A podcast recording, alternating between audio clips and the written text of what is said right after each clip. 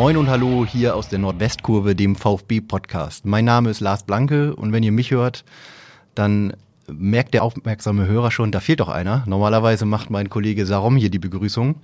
Sarom ist leider krank. Äh, viele Grüße ans Krankenbett. Ich hoffe, dass es dir bald wieder besser geht. Aber wir haben natürlich äh, hochkarätigen Ersatz äh, besorgt. Wer könnte ihn fachlich noch viel besser ersetzen, als es Sarom selbst äh, machen könnte, als der Trainer des VfB Oldenburg, Fuad Kilic. Hallo. Hallo, hallo, danke für die Lobeshymne, danke schön. schön, dass du hier bist, wir freuen uns. Äh, du bist in dieser Saison der dritte Gast, den wir hier in unserem Podcast haben. Wir hatten in der Vorbereitung Benjamin Duda, dann hatten wir zuletzt Marcel Abja hier zu Gast und freuen uns jetzt, dass äh, auch du natürlich dabei bist. Und wir haben eine liebgewonnene Tradition wenn man das bei drei Gästen hier in unserem Podcast sagen kann, die wir am Anfang jeder Gesprächsrunde einmal machen. Und das sind äh, sogenannte Entweder-Oder-Fragen in einer Schnellfragerunde. Da stelle ich dir gleich fünf Fragen aus dem sportlichen beziehungsweise aus dem Fußballbereich und äh, fünf Fragen aus dem privaten Bereich.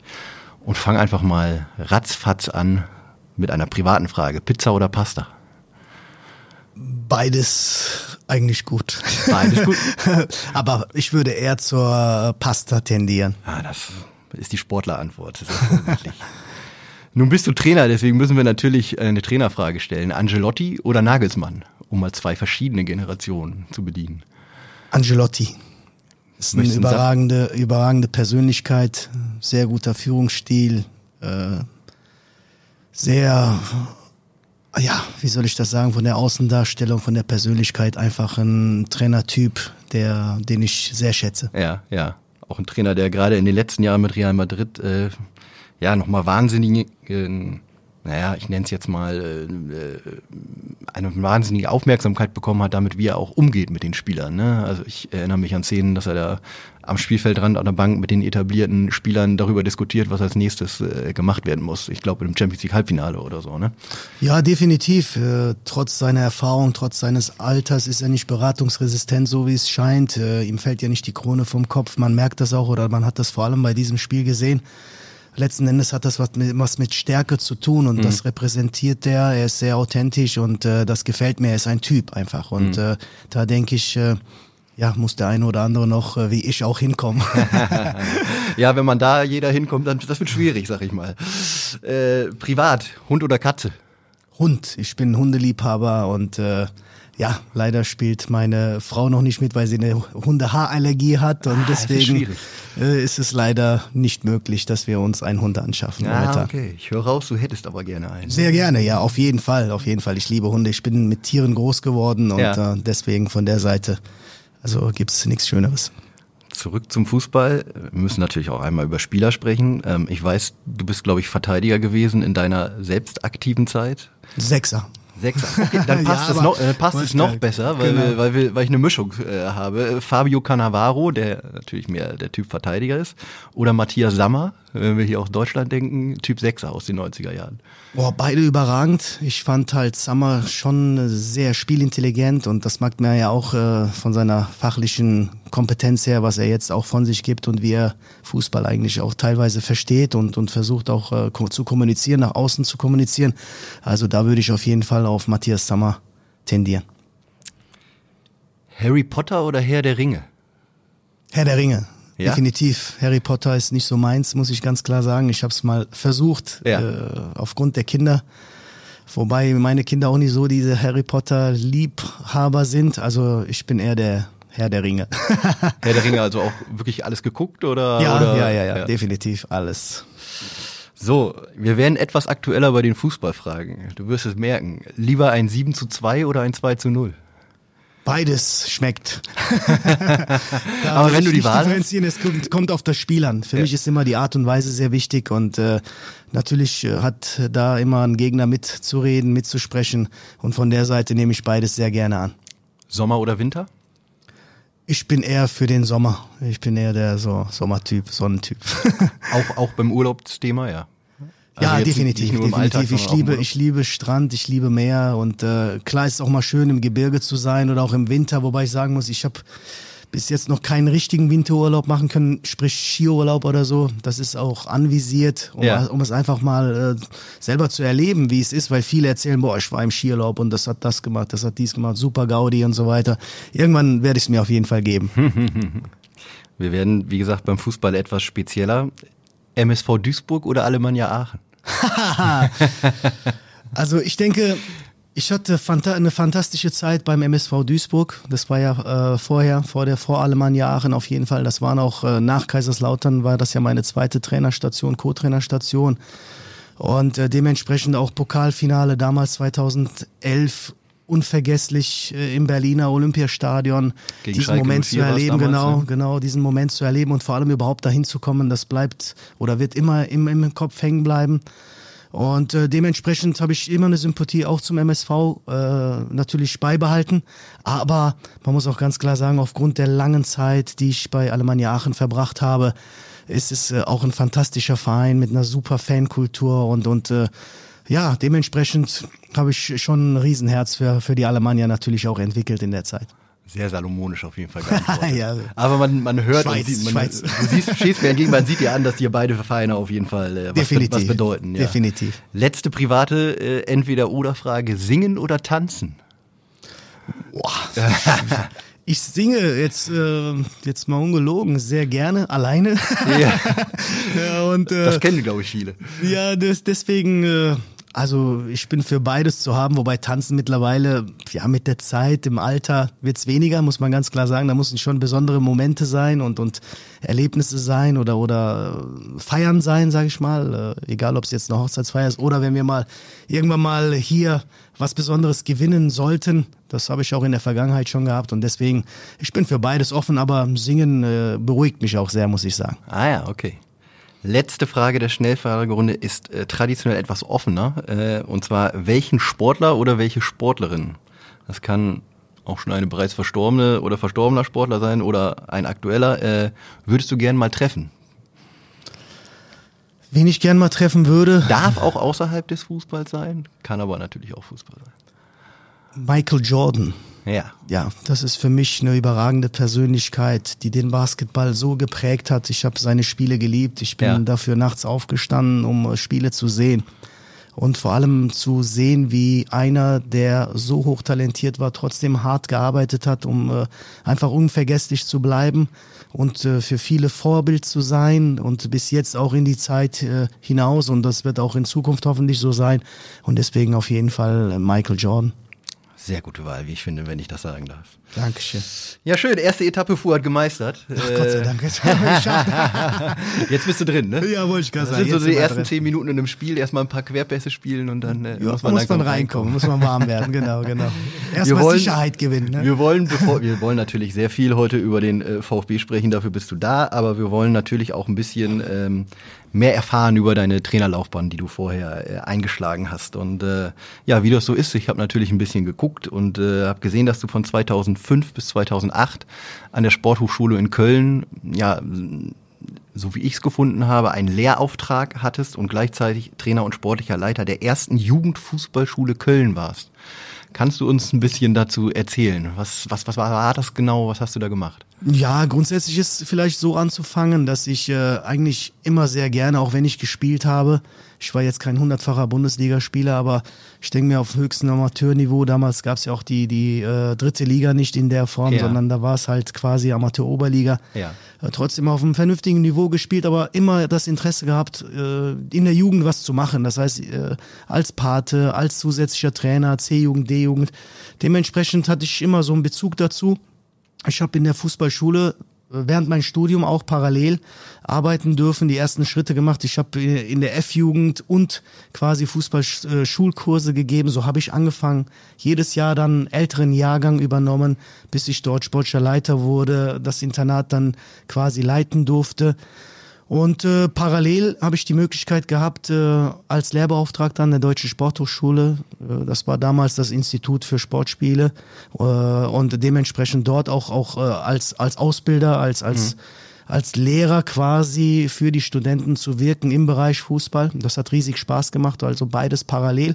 Ich war so ein bisschen Workaholic zu der Zeit, muss man auch sagen. Okay. Das heißt, äh, selber noch größtenteils aktiv gewesen, Ja. dann da und dort. Also ja, das hat riesig, riesig Spaß gemacht, aber war, war eine sehr intensive Zeit, die ich auch nicht missen will. Und für dich dann letztlich äh, der Einstieg in den Profibereich. 2008 hast du für eine Saison den Co-Trainer beim ersten FC Kaiserslautern gemacht bis 2009. Ähm, danach drei Jahre MSV Duisburg, also die Entweder-Oder-Frage am Anfang, falls sie noch nicht erklärbar war für euch, euch Hörerinnen und Hörer, äh, kam natürlich nicht ganz zufällig äh, zustande. Danach warst du ein Jahr in der Türkei, äh, Kasim Pasa, erste Liga damals. Äh, Super League, ja, ja, genau. ja. Und dann zwei Jahre FC Saarbrücken als nächste Station. Die drei deutschen Vereine, Kaiserslautern, Duisburg und Saarbrücken, warst du jeweils Co-Trainer unter Milan Sasic, der, ich glaube, den Fußballfans, mir zumindest auf jeden Fall definitiv noch ein Begriff ist. Ähm, ist das der Trainer, der dir am meisten geholfen hat auf deiner Trainerlaufbahn, der dich vielleicht auch am meisten geprägt hat? Wie kam diese ständige Zusammenarbeit, dabei sage ich jetzt mal, weil es drei Vereine waren, äh, zustande? Ja, ich habe ja dann mh, das Glück gehabt, beziehungsweise die Unterstützung auch gehabt vom Verein äh, beim ersten FC Saarbrücken dann als Cheftrainer das Ganze übernehmen zu dürfen. Dafür bin ich immer noch sehr dankbar, Ja. die ersten Schritte dort äh, als Cheftrainer zu vollziehen. Ansonsten, wie kam das Ganze zustande? Wir haben uns beim Fußballlehrerlehrgang kennengelernt, wobei man ja. sagen muss, überraschenderweise haben wir echt in den Projekten kaum richtige Berührungspunkte gehabt. Klar hat man sich mal ausgetauscht, gemacht, getan, aber ähm, ihm hat imponiert, muss man ganz klar sagen, dass ich halt äh, rund um die Uhr eigentlich unterwegs war, auch neben dem Fußballlehrerlehrgang weiterhin Lehrbeauftragter war. Ja, ja. Und dann noch äh, zusätzlich im Internat die sportliche Leitung gemacht habe und dann noch den Fußballlehrer gemacht habe. Das hat ihn so ein bisschen imponiert und hat auch gesehen, aha, okay, so blind ist er ja auch nicht, der hat schon ein bisschen Fußball-Sachverstand und äh, so kam es erst zum Ende der, des Lehrgangs, muss man ganz klar sagen, dass er auf mich zugekommen ist und hat gesagt, Furt, hör zu, ich habe äh, das Ganze so ein bisschen beobachtet und äh, die Tendenz geht dahin, dass ich äh, wieder einen Zweitligisten übernehmen werde und wenn das passiert, würde ich dich gerne in meinem Trainerteam begrüßen. Wie stehst du dazu? Hab ich gesagt, ja, auf jeden Fall. Und dann kam im Winter der Anruf, Furt, wie sieht's aus? Äh, ich brauche erstmal einen Videoanalysten, Gegneranalysten, der, der mir die Gegner vorbereitet, Spielbeobachtungen und allem drum und dran zusätzlich macht. Hab gesagt, klar, mache ich. Hab dann äh, die Stunden halt überall reduziert, weil ich, äh, na klar, auch, auch ein bisschen auf diese Karte gesetzt habe, dass ich in den Profibereich wollte selber. Ja. Und äh, dann war es so, dass ich bis, Son bis Sommer dann, 2007, 2008 dann halt in dem Bereich gearbeitet habe und final im Sommer gesagt habe, boah, jetzt volle Ladung. Und dann war auch die Möglichkeit, als Co-Trainer anzufangen, weil Roger Lutz damals dann äh, übergegangen ist ins Teammanagement und somit auch die Stelle vakant war und dann äh, bin ich da geblieben, quasi. 2008, 2009 muss ich jetzt ehrlich gesagt passen. Ich bin ja so ein großer Fan von Name-Dropping. Was waren so in Kaiserslautern die bekanntesten Spieler, die bei euch noch in der Mannschaft waren? Welche waren äh, Bugera, Ja. war zum Beispiel ein sehr verlässlicher Linksverteidiger. ja, wir haben äh, Joshua Simpson gehabt. Ja. Ja. Dann haben wir, äh, ich muss gerade selber, Jirgi Bilek war damals, Axel Bellinghausen Ja. hatten wir gehabt, muss ich mal Linksfuß. nachdenken. Genau, also haben wir schon einige Hochkaräter gehabt, wo ich, wo ich sage, hat natürlich Spaß gemacht. Wir haben in einer sehr schwierigen Situation übernommen, muss man auch sagen. Das heißt, der, der Verein, wenn ich mich recht erinnere, war auf dem ja, untersten Tabellenplatz, weiß nicht ob letzter, vorletzter, auf jeden Fall schon sehr hohe Punktzahl an äh, bis zur bis zur bis zur Nicht-Abstiegsgrenze, sage ich mal. Und man bin sehr früh mit solchen Themen konfrontiert war, wer, äh, worden, äh, muss ich sagen, schon in der zweiten Bundesliga bei meinem Einstieg. Jedes Heimspiel 500, 800 äh, Zuschauer, die auf die Mannschaft gewartet haben äh, Okay. und wir nicht aus dem Stadion konnten und dementsprechend auch auch ich gesehen habe, wie ein erfahrener Trainer, wie es Milan war, damit umgegangen ist, mit welcher Ruhe, mit welcher Sachlichkeit auch er auf die Fans zugegangen ist und auch ganz klar argumentiert hat und, und auch auf, auf Ze- Zeit gepocht hat und beziehungsweise auch, auch die, die, die Fans mitgenommen hat und, und versucht hat, denen zu erklären, in welcher Situation man ist und natürlich dann über Ergebnisse das Vertrauen gewonnen hat, auch die Mannschaft dann, dass die Fans gesehen haben, aha, okay, die Mannschaft versucht das anzunehmen, gibt alles, diese Leidenschaft, dieses Herzblut und letzten Endes haben wir es dann am letzten Spieltag gegen FC geschafft, äh, dann in der Liga zu bleiben in der Saison. Da muss ich natürlich direkt einmal äh, einen Themensprung machen. Äh, das passt ja perfekt, auch wenn im etwas kleineren, äh, sag ich mal, zur Situation, die es jetzt kurzzeitig mal nach dem Pokalspiel in None gab, wo die Fans ein bisschen unzufrieden waren, äh, beziehungsweise ich weiß nicht genau, äh, was jetzt der Auslöser war. Auf jeden Fall gab es ja so eine kleine Aussprache vor dem Mannschaftsbus. Das erinnert mich so ein bisschen an das, weil ich glaube, es hieß auch so, dass, nenn es jetzt mal so, du bist ein bisschen vorangegangen und hast gesagt, Leute, lass uns da treffen und wir sprechen nochmal über die Situation. Ne? Ja, aber ich finde es sehr wichtig, sich auszutauschen, weil äh, unsere Fans, egal äh, von welchem Verein, das Recht haben, zumindest mal informiert zu werden, den Austausch auch zu haben, wo man ehrlich und offen miteinander kommuniziert wir wissen, warum diese Enttäuschung da ist, warum diese Wut da ist. Äh, das ist im Leben so, das ist im Fußball so. Aus Liebe entsteht halt manchmal Hass. ne? Und, und das ist halt so eine Situation, das hat nichts damit zu tun, dass man den einen oder anderen nicht mag, sondern das ist die Enttäuschung, das sind Emotionen, die da rauskommen.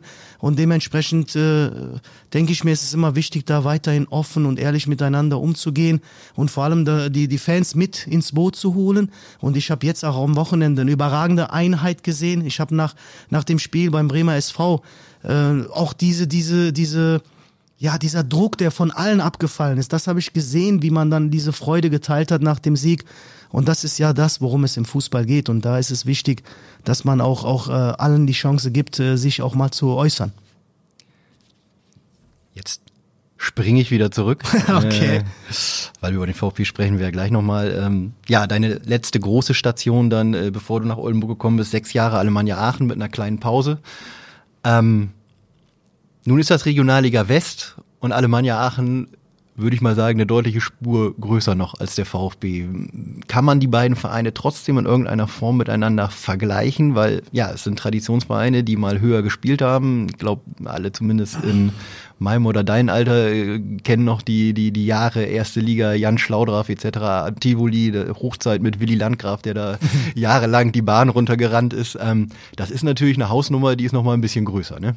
Ja, das muss man schon sagen. Alleine ähm, das Stadion und die Möglichkeiten und die Rahmenbedingungen sind natürlich eine andere, auch, auch die Größe des Vereins.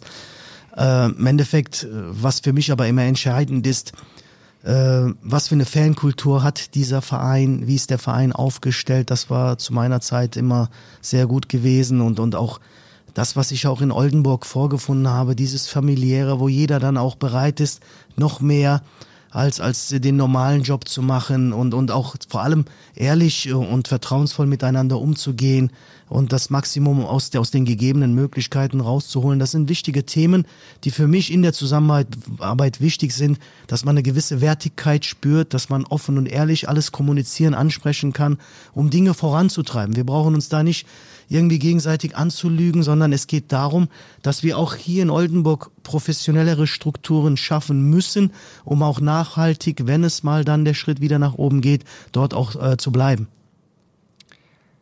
Ich habe ein schönes Zitat im Internet gefunden. Danach werde ich wieder, äh, danach werde ich wieder netter Furt. Aber da muss ich dich drauf ansprechen. 2020, nach deinen ersten vier Jahren in Aachen, hast du gesagt, ich habe genug von der Regionalliga. Die Überschrift habe ich gefunden. Wir sind in der Regionalliga Nord mit dem VfB. Ist das für dich jetzt in Ordnung? Ja, Brauchst du einfach die Pause? Sonst, nein, nein, definitiv, sonst wäre ich nicht hier. Ich meine, wenn man so ein bisschen in der Zeit, ich meine, man ist ja Mensch, man ist ja, ja, man ist ja auch mit, mit Emotionen voll und, und wenn man das Gefühl hat, boah, jetzt will der was von dir und da kommt äh, ein Gespräch zustande und hier und, äh, und alle warten da drauf, dich eigentlich zu verpflichten in der Konstellation und du hast da die ein oder andere Möglichkeit gehabt, äh, dann fängst du an, so ein bisschen zu fliegen. Ne? Dann denkst du, oh, okay, du kannst schon Champions League trainieren mhm. und mhm. verlierst so ein bisschen den Demut. Ne? Mhm. Und, und das denke ich mir, ist, ist sehr wichtig, dann auch wieder zurückzukommen, zurückgeholt zu werden, auch demütiger zu werden.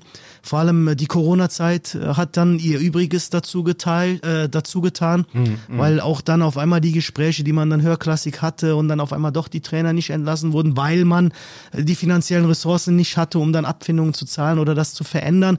Und auf einmal bist du von der Bildfläche weg. Und dann denkst du, aha, okay, du warst jetzt da fast und jetzt bist du wieder hier, ne? Und, und, und bist damit konfrontiert, äh, länger arbeitslos zu bleiben, bis Corona vorbei ist, bis äh, andere Optionen da sind. Du willst natürlich auch, weil du dir einiges erarbeitet hast, nicht jede Möglichkeit direkt wahrnehmen, aber nichtsdestotrotz war ich dann äh, dennoch froh, wieder den Anruf von Alemannia äh, bekommen zu haben. Das ist dann auch eine gewisse Wertschätzung wieder meiner Arbeit aus der Vergangenheit gewesen weil äh, sie das Gefühl hatten, okay, gut, wenn wir jetzt nicht reagieren und, und Furt wieder zurückholen, dann geht es hier komplett den Bach runter. So hatte ich das Gefühl zumindest. Und Gott sei Dank haben wir ja dann äh, auch zwei Wochen vor Saisonschluss äh, die Kurve bekommen, was, was brutal, brutal schwierig war, muss man auch sagen, weil mhm. wenn du dann mit 10, 11 Punkten dann in die Rückrunde gehst, ist es eigentlich unmöglich, dass du das rettest und wir haben es geschafft, auch äh, eine, eine sehr intensive Zeit gehabt und direkt dann die nächste intensive Zeit mit, mit Oldenburg. Das war schon, schon natürlich sehr prägend für mich. Brutal schwierig ist eine gute Überleitung. Brutal schwierig war dann auch, ja, um jetzt zurück zum VfB zu kommen, äh, deine Aufgabe in der letzten Saison. Ähm, ihr habt es letztlich nicht geschafft, aber da sag ich mal, ähm, ja, für keinen Verein ist ein Abstieg äh, äh, was Schönes, aber ähm, die Ausgangslage war schwierig. Äh, du hast den VfB grundsätzlich stabilisiert gehabt. Ihr habt deutlich mehr äh, weniger Gegentore bekommen und hast dann aber im Sommer gesagt, für mich reicht's erstmal. Zumindest äh, habt ihr euch voneinander getrennt und äh, ja, dann ist ein paar Wochen später, ein paar Wochen ist übertrieben, ein paar Monate später wieder die Anfrage äh, reingeschneit vom VfB. Hast du lange nachgedacht? Ähm, Hattest du Bedenken oder war für dich klar, jetzt ist ein besserer Zeitpunkt als noch vor ein paar Monaten? So lange war es ja noch nicht hin. Nein, ich habe ja betont, ich habe ja auch vorher äh, kommuniziert, weil ich ja mit dieser Frage schon mal konfrontiert wurde. Das ist ja auch normal und legitim, dass äh, für mich andere private Themen äh, auf jeden Fall über dem Fußball standen und ich habe das auch sehr früh an den VfB kommuniziert, ja. dass es in der Form äh, ich hätte auch nicht gewusst, inwieweit es auch für die dritte Liga möglich gewesen wäre, weil das schon etwas war, wo ich einfach auch Zeit gebraucht habe, um Dinge dann zu ordnen. Und, und das sind, wie gesagt, menschliche Themen, wo ich einfach da sein musste für die Familie. Äh, will da nicht näher drauf eingehen. Und da habe ich auch, muss man ganz klar sagen, da die Priorität gesetzt und, und mich dafür entschieden. Aber nichtsdestotrotz war ich sehr lange auch im Austausch und immer wieder, weil wir eine super Zeit hatten. Sehr schade war, dass wir den Abstieg nicht verhindern konnten. Ich war mir eigentlich sicher, dass wir es schaffen. Ich hatte kaum Bedenken, mhm. aber letzten Endes haben wir, da muss man ganz offen und ehrlich sagen, vier, fünf Wochen dafür gefehlt, weil mit dem Schnitt dann auch diesen, diesen Klassenerhalt zu schaffen. Und die letzten beiden Wochen ist auch bei den Spielern so ein bisschen die Motivation gesunken, nachdem Essen halt gewonnen hat und nachdem mhm. natürlich äh, auch dann neun Punkte, äh, äh, Entschuldigung, wie viel? Neun, neun Punkte, ne, sechs, Boah, sechs. Ich weiß es nicht mehr ganz genau. Ich ja, ja, auf jeden Fall neun Tore also und sechs Punkte sechs innerhalb Punkte von zwei Wochen. Genau, mh, sechs genau. Punkte und neun Tore, glaube ich, waren es, wenn ich mich nicht recht teuer also vor täusche. Dem, vor dem Zwickau-Heimspiel in Wilhelmshaven war genau, klar, es genau, da war ein Tag vorher das Spiel. braucht eigentlich ein Ergebnis, das eigentlich nicht realistisch ist von der Höhe her. Ne? Ja, genau, das ist das. Und trotzdem haben wir daran geglaubt, ja. aber äh, also einen Tag vorher zumindest haben wir mit der Hoffnung, dass Essen verliert, weil dann wären die richtig mit drin gewesen. Und dadurch, dass dann Essen dann auf einmal doch gewonnen hat und keine Ahnung was und dieser Spielabbruch und dann die drei ja, Punkte ja. noch on top bekommen hat, ja. war natürlich dann, äh, waren die Träume so ein bisschen auch zerstört und das hat man auch gemerkt. Hat man auch im Spielverlauf diesen Frust gemerkt, obwohl wir sehr gut äh, ins Spiel gekommen sind, auch, auch dann hätten äh, mehr Tore schießen können, machen dann gelb-rote Karte mit Mark und so. Ja. Ist ein bisschen unglücklich gelaufen, aber auch da hat man gemerkt, dass unsere Fans das gesehen haben, wie die Mannschaft in den letzten Wochen unter meiner Regie auch agiert hat, wie sie das angenommen hat, wie sie marschiert ist, wie sie Leidenschaft gezeigt hat.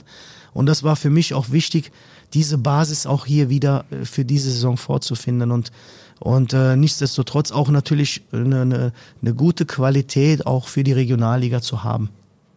Hast du, als jetzt nochmal die Anfrage kam, wirklich sofort zugesagt oder hast du drüber nachgedacht, hm, ist das das Richtige, jetzt direkt zurückzugehen? Ähm, oder warst du überzeugt?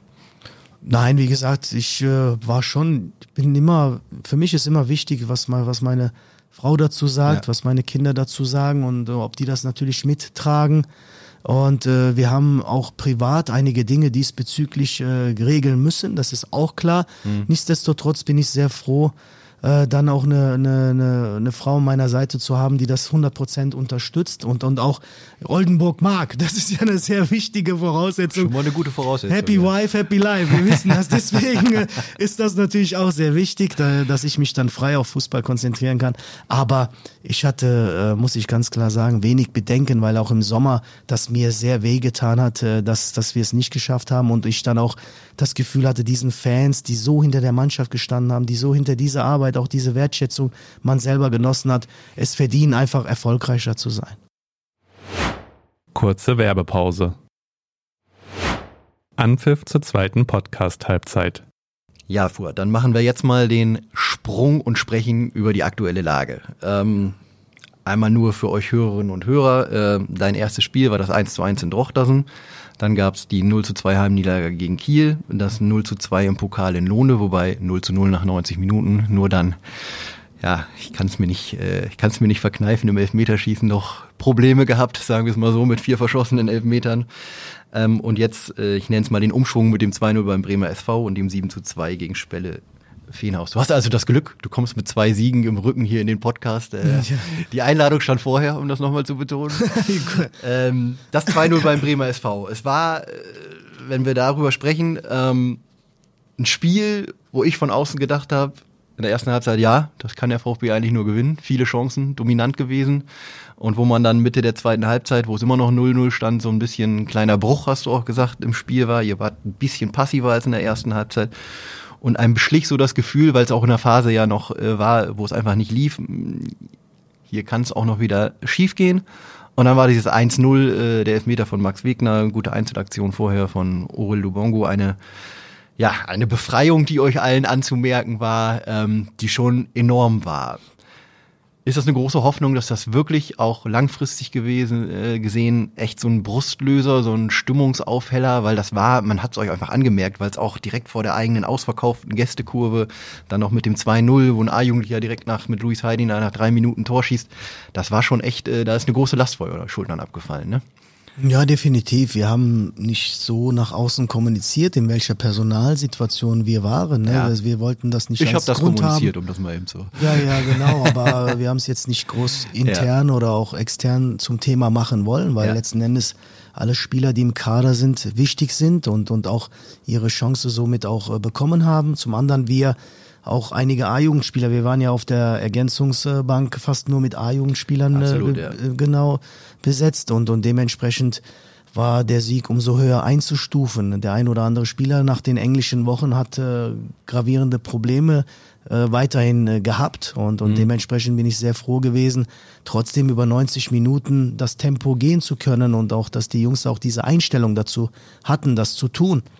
Und um vielleicht auch äh, mit dem äh, Spiel Drochtersen zu beginnen, weil, so da, weil du das mhm. ja angesprochen hast, war es für mich in diesem Spiel schon wichtig, dass wir nach dem Rückstand zurückgekommen sind. Mhm. Ja, das heißt, dass wir auch dort eigentlich sehr stabil gestanden haben, auch wenn der eine oder andere Konter vom Gegner möglich war, aber hinten raus wir das auch, das auch gewinnen hätten können. Ja, und das ist, äh, deswegen war es ein gerechtes Unentschieden. In Lohne, muss ich sagen, ist äh, dieser Sieg von Lohne ganz klar nicht gerecht gewesen. Ne? Wir haben ein gutes Spiel gemacht, wir haben zu Null gespielt, wir hatten die besseren Torchancen, mhm. die klareren Torchancen, haben sie letzten Endes nicht genutzt und es ist sehr schade, dass äh, ja unsere Mannschaft sich mit den Elfmetern nicht belohnt hat und, und trotzdem trotzdem ein gutes Spiel gemacht hat. Aber wir wissen, wir wissen, wie das ist. Verlierst du das Spiel, wird alles äh, schlecht geredet oder schlecht gesehen.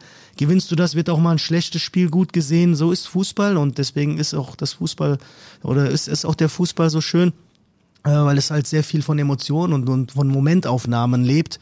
Und äh, deswegen war es für uns wichtig, dass die Leistung an sich richtig einzuordnen und, und auch den Spielern richtig darzulegen, trotz der, der, der Stimmung außerhalb der Mannschaft, sage ich mal, von außen, mhm. über die Enttäuschung, die bei uns genauso da war. Ja, aber wir dennoch positive Aspekte daraus ziehen konnten, zusätzlich zu den negativen, die wir immer ansprechen. Das heißt, wir müssen uns immer mit der Wahrheit konfrontiert wissen und nicht äh, uns davor scheuen, auch mal offen damit umzugehen und auch gegenseitig offen darüber zu kommunizieren. Das haben wir gemacht.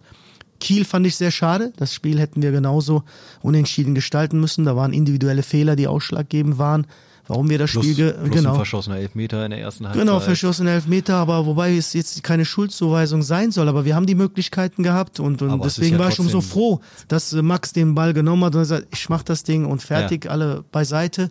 Und so haben wir es auch kommuniziert, dass wir jetzt nicht jetzt Trübsal blasen müssen, sondern weiterhin dran arbeiten und, und Gott sei Dank auch diese Art und Weise und die Arbeit dann äh, letzten Endes sich, äh, sich äh, gelohnt hat. Und, und jetzt haben wir zwei Siege hintereinander errungen, nicht ohne Grund, weil die Mannschaft das überragend umsetzt und, und das annimmt, auch in vielen Bereichen sich nach vorne bewegt hat. Wir haben sehr gute äh, Passagen gehabt, wo wir den Ball sehr gut laufen lassen haben, wo wir, wo wir so viele Abschlüsse hatten, glaube ich, wie in der gesamten Saison noch nicht. Und das merken die Jungs, dass auch das der richtige Weg ist. Und ich hoffe, dass wir einfach effektiver werden und äh, diese paar Minuten, die uns fast dann äh, ja den Sieg gekostet hätten oder das Spiel dann anders gestaltet äh, wäre, äh, nicht mehr haben. Ne? Und, und einfach noch mehr konstant über 90 Minuten dem Gegner kaum Luft lassen, weil du musst ja 5-6-0 führen erste Halbzeit. Ne? Das steht ja außer Frage. Ne?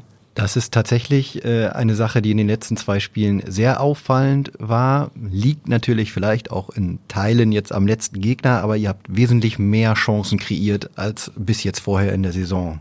Was hat sich verändert? Was ist besser geworden? Ja, wir versuchen natürlich tornäher zu spielen beim Gegner. Ist ja auch klar, dass wir kürzere Wege zum Abschluss haben. Mhm. Wir versuchen mehr Spieler in der Offensive zu positionieren, eine bessere Raumaufteilung zu bekommen. Und vor allem, wir versuchen, die letzte Reihe mehr zu attackieren, mehr tief in unser Spiel zu bekommen. Das ist, denke ich, mir auch sehr wichtig.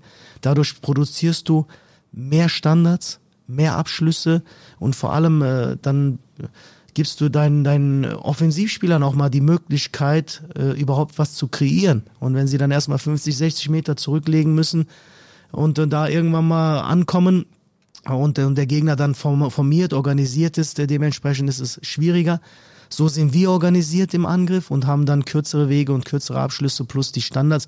Und wir wollen noch mehr das Spiel in die gegnerische Hälfte verlagern. Das mhm. ist uns in den letzten Wochen mehr und mehr besser gelungen. Dafür brauchst du trotz alledem eine bessere Restverteidigung, das ist auch klar, ne, dass du dann keine Konter kassierst. Du musst klarer im Spiel sein, du musst, du musst geradliniger spielen so dass äh, diese Gegentore, die wir kassiert haben, halt nicht passieren. Ne? Und, und da müssen wir weiter an dieser Sicherheit arbeiten, aber in der Grundausrichtung und der Art und Weise werden wir das noch vertiefen, weil das macht Spaß, die Mannschaft so zu sehen und, und die hat auch Bock darauf, das so umzusetzen. Das ist dann der zweite sehr auffallende Punkt, wenn man jetzt mal rein von den Zahlen äh, das betrachtet, da haben wir auch schon mehrfach darauf hingewiesen. In der dritten Liga in der letzten Saison hast du den Gegentore-Schnitt von 1,92 auf 1,15, äh, 1,17 gedrückt. Äh, in dieser Saison war der Gegentorschnitt, glaube ich, 2,0 äh, sogar, bevor du gekommen bist. Jetzt ist er, ich glaube, sogar ziemlich genau bei 1 in den fünf Spielen, wenn man das Pokalspiel äh, mitrechnet. Ähm, ganz platt gefragt, was hast du verändert äh, in der Defensivarbeit? Weil äh, irgendwas muss ja passiert sein. Es sind die gleichen Spieler. Ja, es ist immer wichtig. Zumindest. Ja klar, man muss viel meiner Meinung nach in der Abstimmung zum einen trainieren, das heißt in der Trainingsarbeit selber, und man muss das Bewusstsein der Spieler wecken dafür, was äh, erfolgreicher Fußball bedeutet. Wenn wir uns die erfolgreichen Mannschaften, egal ob es jetzt Barcelona oder Manchester City, die schießen zwar viele Tore, aber mhm. die kassieren auch kaum Tore. Und das ist die Kunst, dass diese Balance hinzubekommen, dass du trotzdem stabil stehst. Ich meine, dennoch offensiv attraktiven Fußball nach vorne spielst, aber dennoch dem Gegner kaum Torchancen zulässt. Äh, wenn man es so sieht, Spelle Wehnhaus hat in der 58. Minute das äh, dritte Mal auf unser Tor geschossen in der hätte, Regionalliga. Hätte damit allerdings 3-2 in Führung ja, aber richtig, können. Das aber ist dann richtig, natürlich die andere genau. Seite der Medaille. Genau, ne? genau. Das ist natürlich dann spekulativ. Was wäre daraus passiert? Ich habe den Jungs heute auch in der Nachbesprechung gesagt, Jungs, dann hätte man das Spiel halt 7-3 gewinnen können. Mhm. Und so muss man denken. Und das ist das Bewusstsein, was ich versuche, an die Spieler weiterzugeben, an die Hand zu geben und zu sagen, ja, okay, wenn es passiert wäre, 3-2 für den Gegner, heißt das nicht, dass man das Spiel verlieren muss, sondern man kann das Spiel 5-3, 7-3, 6-3 gewinnen. Das ist Fußball und das ist ja das Schöne am Fußball. Und dieses Bewusstsein, dieses Mindset müssen wir erreichen bei allen, dass jederzeit alles möglich ist. Genauso Linus, der hat dann einen Kontakt und macht das Ding rein, habe ich ihm auch gesagt. Und das mhm. ist der Moment. Egal ob eine Minute, eine Sekunde, im Fußball kannst du immer spielentscheidende Momente haben.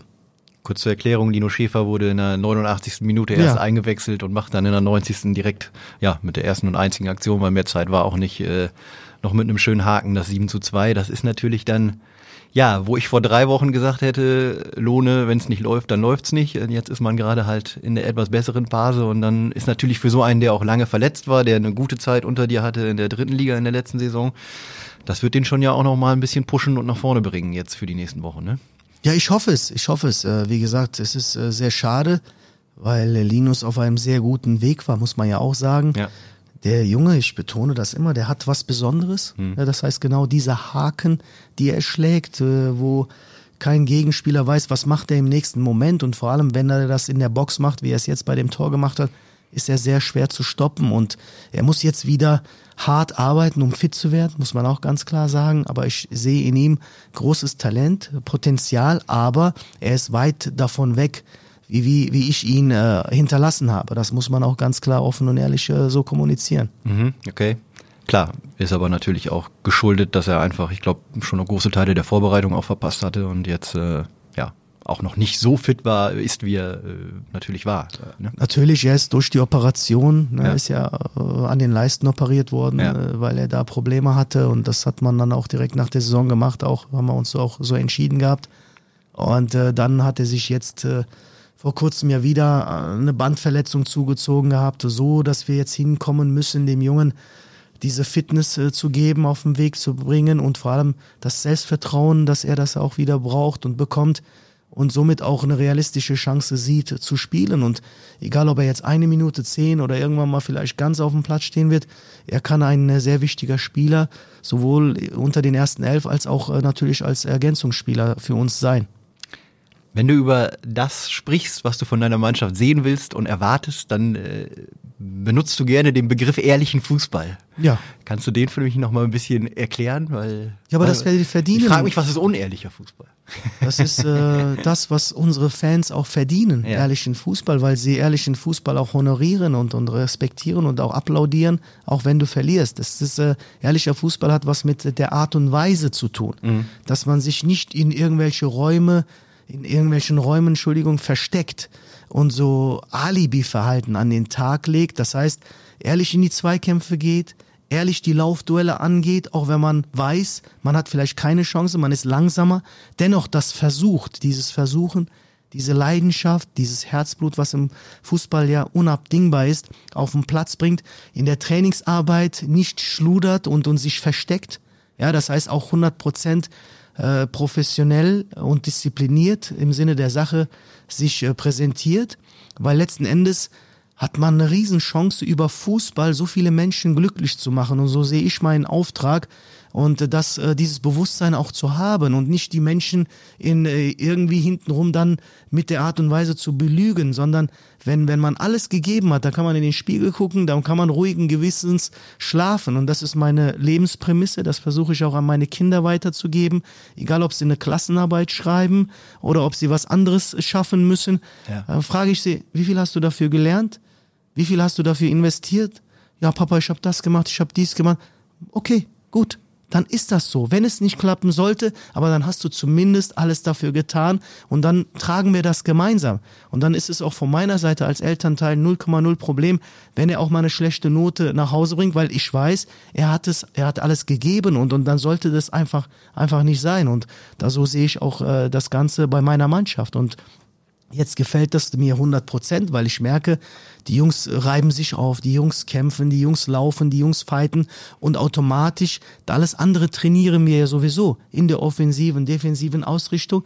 Aber wir müssen topfit sein. Wir müssen den Unterschied zu einigen Mannschaften sehen, dass wir athletischer sind, dass wir dynamischer sind, dass wir eine ganz andere äh, taktische Ausrichtung auch spielen können, dass wir auch mehr Tempo gehen können, dass wir mehr Aggressivität haben, mehr Wille haben, weil wir einfach mehr Körner auch haben müssen. Und, und, und das versuche ich tagtäglich in der Trainingsarbeit mit meiner Mannschaft zu erreichen. Da gehst du tatsächlich jetzt gerade so ein bisschen in eine Richtung, äh, auf die meine nächste Frage auch hinaus äh, zielt. Ähm, vor der VfB hat meiner Meinung nach ein Gerüst an Aufsteigern, nenne ich jetzt mal, die Aufsteiger von vor anderthalb Jahren, äh, Deichmann, Abja, Kniestock, Wegner, Brandt, Richter, die damals Teil der Aufstiegsmannschaft waren. Er hat erfahrene Spieler, Christopher Buchtmann, Markus Zierheis ist jetzt als äh, Stürmer dazu geholt und Jungs, die auch in der letzten Saison schon in der dritten Liga gekickt haben. Lubongo, äh, Noah Blume davor mit Havelse, Ole Käuper natürlich, Kama Kraschnetschi mit dem VfB. Ich presch mal vor und sage, das ist der qualitativ ist es der beste Kader der Regionalliga Nord. Warum ist diese Liga trotzdem so schwierig zu bespielen? Das ist ja der Trugschluss, den man hat. Das ist niemals ein Selbstläufer. Ne? Schauen wir uns mal die Aufsteiger an. Klar haben die dann sehr viel Punktepolster teilweise sich erspielt, aber Münster, Essen aus äh, der Regionalliga West, aus meiner eigenen Erfahrung, haben immer sehr enge Spiele größtenteils gehabt, die sie dann über einen Elfmeter, über eine Standardsituation oder auch Spiele verloren haben, wo sie mal ein Tief hatten über mehrere Wochen. Münster vor allem letztes Jahr, äh, vor, bevor, also vor ihrem Aufstieg, als ich noch in Aachen gegen sie gespielt habe, gegen uns alleine schon 4-2 verloren gehabt. Und solche Themen, wo ich denke, das gehört dazu. Die Mannschaften in den Regionalligen, das sind alle, also das ist kein Selbstläufer, will ich mal so formulieren. Die sind gut organisiert.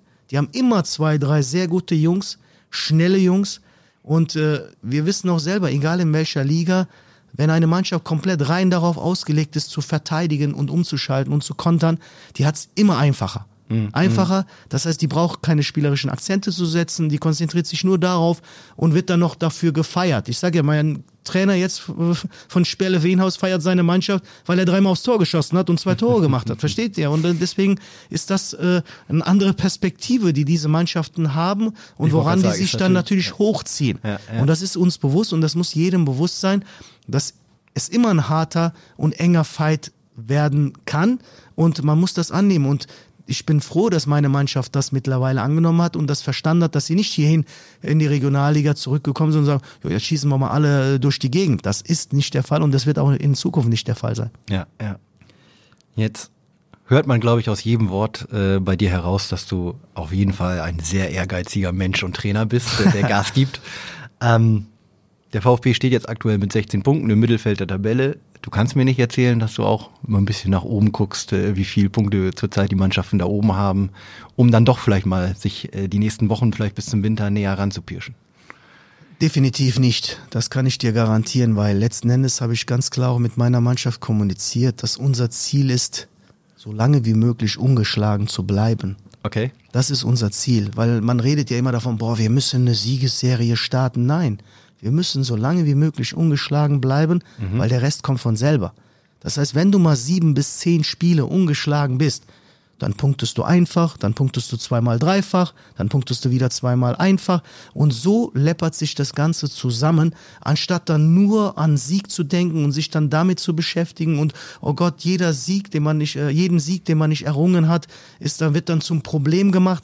Dem ist nicht so. Das heißt, am Ende kackt die Ente, sagt man so schön, und deswegen. Das kommt mir äh, bekannt es, vor. Ja, deswegen denke ich mir, ich liebe ja deutsche Sprüche, deswegen ist es so, dass ich mir das gemerkt habe. Und deshalb ist es immer wichtig, wo landet man zum Ende der Saison? Ich bin einer, ich will immer das Maximum. Das steht außer Frage, aber man muss überlegen, wie komme ich dahin und welcher Weg ist der richtige in der momentanen Situation, in der wir als Mannschaft stecken. Und äh, wir müssen erstmal Konstanz reinbringen. Und das haben wir jetzt mal Gott sei Dank geschafft und, und äh, das wollen wir weiter ausbauen.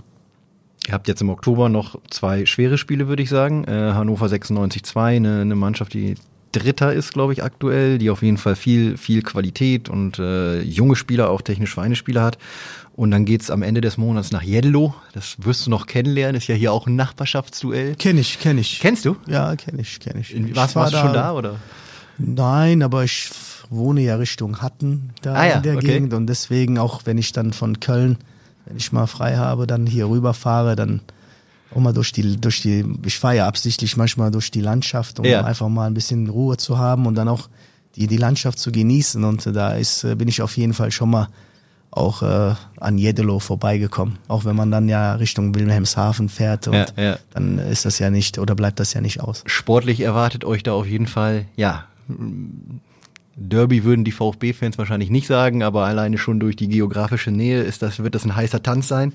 Ähm, was wird aus, wenn man jetzt die beiden Spiele jetzt ausklammert, was wird aus deiner Sicht entscheidend sein, um langfristig jetzt erstmal konstant bis zum Winter zu punkten? Also du hast schon ganz viel gesagt, aber ja, ich bin natürlich jemand, der guckt auf die Tabelle und wenn man sich noch ein bisschen äh, weiter nach oben äh, verbessern will, was ihr natürlich wollt, ähm, was sind da die entscheidenden Faktoren? weiterzuarbeiten, weiter Opfer zu bringen, in der Trainingsarbeit nicht zu schludern. Ich habe den Jungs auch gesagt, wir können nicht in dem Spiel selber, auch wenn wir mal dominieren, nachlässig werden. Und das haben wir teilweise gehabt, wo ich auch schon zum, ersten der, äh, zum Ende der ersten Halbzeit des Öfteren versucht habe, den einen oder anderen wach zu rütteln. Weil das ist ja ein Trugschluss, wenn du denkst, boah, du musst hier 10-0 führen, ja, dann ziehst du so langsam die Handbremse und denkst so, ach, das geht auch mit links und ich muss dann weniger laufen, ich muss dann weniger sprinten, ich mache dann, äh, ja, das Passspiel oder die Qualität des Passspiels leidet dann sehr oft. Deswegen haben wir auf einmal den Gegner stärker gemacht. Wir haben einige Ballverluste gehabt, wo du denkst, warum muss ich diesen Ball durchs Nadelöhrchen durchstecken, anstatt einfach wieder klar zu spielen. Und dann fängst du an, unkonzentriert zu werden und nachlässig zu werden und das wird dann gnadenlos bestraft und das ist dann wieder eine Erfahrung, die meine Mannschaft jetzt auch am Wochenende wieder gemacht hat.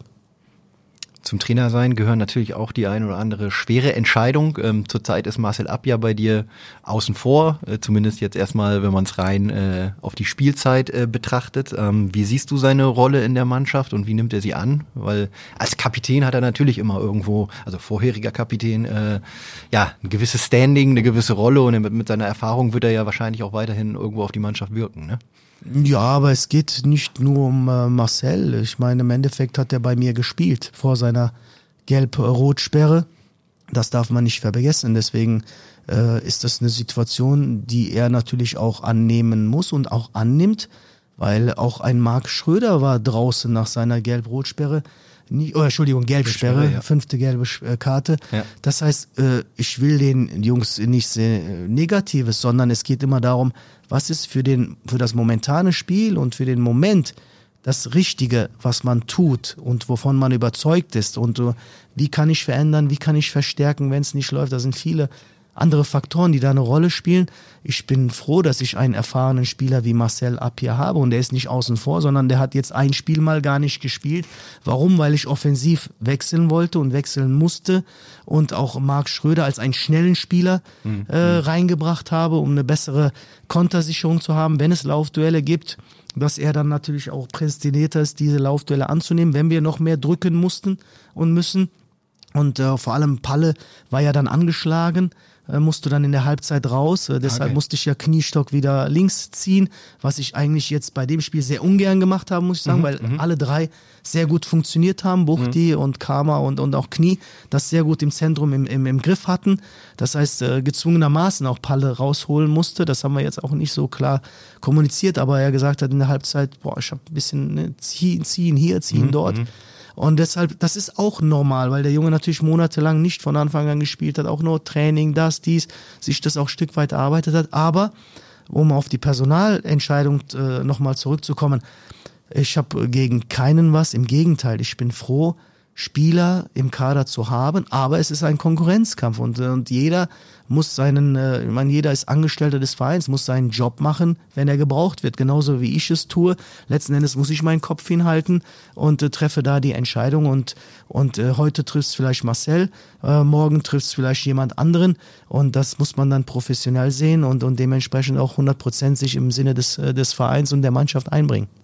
Du hast ihn gerade äh, angesprochen. Du hast äh, aufgrund der Personalnot, behaupte ich mal, Nico Kniestock äh, beim Bremer SV das erste Mal ins Mittelfeldzentrum gezogen. Nein? Nein, nein, definitiv nicht. Okay. Definitiv also ist es auch ein Modell für die Zukunft? Oder? Definitiv, ja. Okay, weil er hat ich, wirklich jetzt, äh, mein Eindruck gegen Spelle in der ersten Halbzeit, ähm, die, wie du ja gesagt hast, es stand zwar 2-1, aber es hätte halt auch 5-6 stehen können. Ähm, viele gute Aktionen nach vorne gehabt, ohnehin ja zweikampfstark bekannt, aber bis jetzt ja eigentlich fast immer links hinten gespielt, ne? Ich habe, äh, ich kenne Knie sehr lange, mhm. egal ob jetzt seine Zeit bei Rödinghausen oder in der Jugend bei Dortmund. Und bei Dortmund hat er eigentlich immer zentral gespielt. Ah, okay. Das heißt, er war Achter, Zehner, darf man nicht vergessen. Ja, und und da hat er äh, und die diese Spieler. Hast du mir schon mal wieder was beigebracht? Das ja, deswegen. Ja, ja. es ist äh, nicht so, dass ich da ich beobachte, schaue und überlege und gucke, was passt, was passt nicht und vor allem in der Konstellation wenn wir auch das Zentrum spielstark besetzen wollen und, und vor allem ich weiß, dass wir sowieso dominieren werden, den Gegner erdrücken werden, dann ist es natürlich wichtig, dass ich dann noch mehr spielerische Qualität reinbringe, wie jetzt bei dem Spiel vor allem, auch beim Bremer SV war es, war es auch wichtig. Aber worauf ich hinaus möchte, und Knie habe ich ja auch letztes Jahr in der dritten Liga, er hat auch, auch offensiver gebracht auf dem Flügel, mhm. ja, wo er dann auch immer wieder reinziehen sollte ins Zentrum um Aktionen äh, zu, zu treiben, um den Gegner zwischen den Linien vor Probleme zu stellen. Ich glaube sogar, dass wir das in Ingolstadt, wenn ich mich nicht täusche, mal gemacht haben. Ja. Äh, weil ich einfach von seinen fußballerischen Qualitäten überzeugt war. Da hat, glaube ich, Justin linker Verteidiger gespielt und er einen davor, wenn ich mich recht erinnere, bis Justin sich verletzt hat und raus musste. Äh, das heißt, Also es ist, offen, ist ein Modell, was jetzt nicht äh, abwegig ist, das auch in der Zukunft auch äh, des Öfteren zu betreiben. Interessant auf jeden Fall. Da habe ich gerade was gelernt. Man lernt nie aus. ähm, wir müssen ganz kurz abschließend so ein bisschen über das Thema Stadion sprechen, was dich ja eigentlich gar nicht so richtig betrifft. Aber über dieser ganzen Saison hängt irgendwo über dem VfB immer die Frage, ähm, klappt es im Frühjahr äh, mit der Entscheidung pro neuem Stadion. Ähm, eigentlich sollte die Entscheidung ja schon im Oktober äh, fallen vom Rat, der wurde jetzt, wurde jetzt aufs Frühjahr äh, verlegt. Spielt das innerhalb der Mannschaft irgendeine Rolle?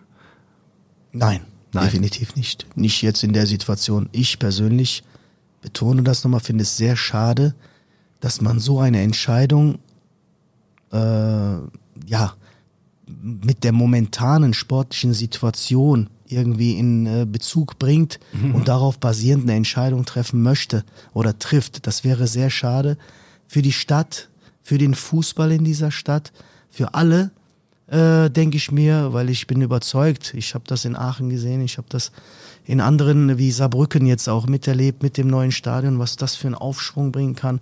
Die Vermarktung eine ganz andere ist man auch ganz anders wahrgenommen wird. Man kann nachhaltig auch äh, im Profifußball spielen. Ich denke, man sollte immer gewillt sein, unabhängig jetzt, ob es kommt oder nicht. Nicht falsch verstehen, es geht nicht um Kritik, sondern um vielleicht auch das Ganze bei dieser Entscheidung auch äh, anzustoßen, diese, diese Denkweise, dass man beides gemeinsam entwickelt. Das heißt, die Mannschaft entwickelt, aber auch die Rahmenbedingungen, die Infrastruktur dafür schafft, dass man auch, wenn man da ist, auch dort bleibt. Und vor allem, mit besseren Rahmenbedingungen, mit besserer Infrastruktur, dann äh, kommt meiner Meinung nach auch eine bessere Leistungsfähigkeit on top dazu, weil man einfach auch, wenn die Trainingsbedingungen sehr gut sind, wenn du ein sehr gutes Stadion hast, wenn du auch finanzielle Ressourcen dadurch schöpfen kannst, was du wieder in den Kader investieren kannst, dann hast du auch andere Voraussetzungen. Und wir sehen ja äh, Mannschaften und Vereine, die das haben, dass die einfach viel weiter sind mhm. als, als jetzt der VfB Oldenburg. Da brauchen wir es nicht in die Tasche zu legen. Absolut dennoch ist doch diese, diese, diese Lust, sag ich mal, die du verkörperst äh, auf, auf, auf mehr Erfolg, äh, wird sicherlich auch helfen im Bezug auf den Frühjahr. Es ist ja nicht ganz äh, wegzudiskutieren. Natürlich, äh, ich bin da voll deiner Meinung, darf man das äh, überhaupt gar nicht vom Ligageschehen abhängig machen, aber es ist natürlich es gibt immer ein Stimmungsbild rund um einen Verein und deswegen ist es natürlich schon wichtig, glaube ich, für euch nicht, nicht zu schlecht im Frühjahr zu stehen. Ne? Ja, aber grundsätzlich finde ich es sehr wichtig, wenn man äh, immer das Thema hat, boah, wenn ein Stadion kommen soll, äh, dann ist immer so ein Diskussionsthema. Ich weiß jetzt auch nicht, um Gottes Willen, wir haben hier zwei wunderschöne Arenen, Basketball und jetzt habe ich am Freitag die Möglichkeit gehabt, Handball zu schauen, mhm. in einer super Atmosphäre. Mhm. Warum soll das nicht auch für das Fußballspiel oder für ein Fußballspiel gelten, weil es ist eine, eine Stadt, die den Sport liebt, so habe ich es jetzt gesehen, die, die Spaß daran hat und, und das ist jetzt nicht umsonst und das ist etwas, was sehr lange, viele Jahre jedem zugutekommen wird und kommen kann. Und deswegen finde ich es sehr, sehr wichtig, um, um auch solche Entscheidungen auch langfristig zu sehen und nicht nur jetzt momentan nur anhand einer bestimmten Liga oder, oder, oder dann momentan sportlichen Leistungsfähigkeit äh, dann festzumachen. Das sind doch Schlussworte, Fuhrt, würde ich sagen, die jeder VfB-Fan oder Anhänger so unterschreiben würde. Dankeschön. Dankeschön. Ich, ich, bedanke mich, dass du hier warst. Äh, ich habe mich sehr gefreut, war sehr interessant. Ähm, für die, die äh, uns regelmäßig hören, noch kurz der Hinweis, dass wir wieder am Dienstag, dem 31. Oktober, das heißt also kurz nach dem Auswärtsspiel eben beim SSV Jedlo mit der nächsten Folge äh, da sind. Wir würden uns nach wie vor freuen, wenn ihr den Podcast äh, bei der Plattform eures Vertrauens abonniert. Äh, auch wenn ihr noch Themen oder Ideen habt, könnt ihr uns gerne schreiben an red.sport.nwzmedien.de. Ja, von mir aus war es das soweit, Furt. Vielen Dank, dass du da warst. Wir wünschen natürlich weiterhin viel Glück und Erfolg und ähm, ja, drücken mal die Daumen für drei Punkte am Wochenende. Ja, vielen lieben Dank. Dankeschön für die Einladung. Hat richtig Spaß gemacht und ja, bis zum Wochenende hoffentlich. Ja, klar, würden wir uns über drei Punkte freuen und äh, haben nichts dagegen. Das äh, wird jeder Hörer so unterschreiben. Vielen Dank. Bis dann. Tschüss, Dankeschön. tschüss.